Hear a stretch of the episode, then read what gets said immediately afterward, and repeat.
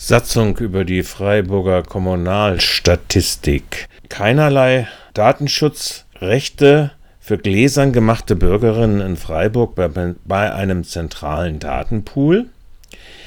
In der nicht öffentlichen zweiten Sitzung des Hauptausschusses der Stadt Freiburg werden am Montag, 24.01.22 und dann im Gemeinderat am 1. Februar 22 eine neu gefasste Kommunalstatistiksatzung beraten und dann verabschiedet werden. Bekanntlich werden in den diversen Dienststellen der Stadt aufgabenbezogen Daten erhoben und verarbeitet. Die Satzung wird entsprechend der technischen Fortentwicklung nun eine verschlüsselte Weitergabe zur kommunalen Zentralstelle verlangen. Gleichwohl bleibt die Zweckbestimmung der zusammengeführten Daten in der Zentralstelle und damit folgenden Weitergabemöglichkeiten völlig ungeregelt.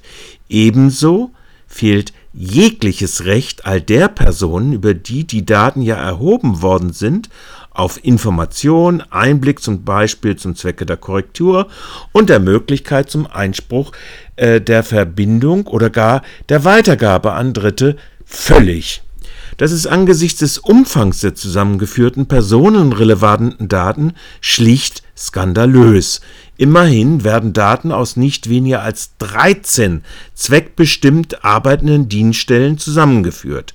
Der Umfang der zweckbestimmt erhobenen bzw. geführten Datenmerkmale, die da übermittelt werden, reicht von 86 aus dem Bestand des Melderegisters bei dem Bevölkerungsbestand bzw. 85 bei den Bevölkerungsbewegungen, also Umzug und Wegzug über 68 bei Gebäude und Wohnungen, 46 Merkmale bei der Grundsteuer, 33 Merkmale beim Kfz-Bestand, unter anderem Typenschild etc., 19 Merkmale bei Asyl, beim Sozialgesetzbuch 8 16 Merkmale, bei Sozialgesetzbuch 9 und 12, das ist das Amt für Senioren und Soziales, 19 Merkmale, 14 Merkmale bei geförderten Wohnungen, über 12 bei Wohnungssuchenden, 5 beim Wohngeld und alles aus den repräsentativ ausgewählten Wahlbezirken, die Daten von allen Europa-, Bundes-, Landes- und Kommunalwahlen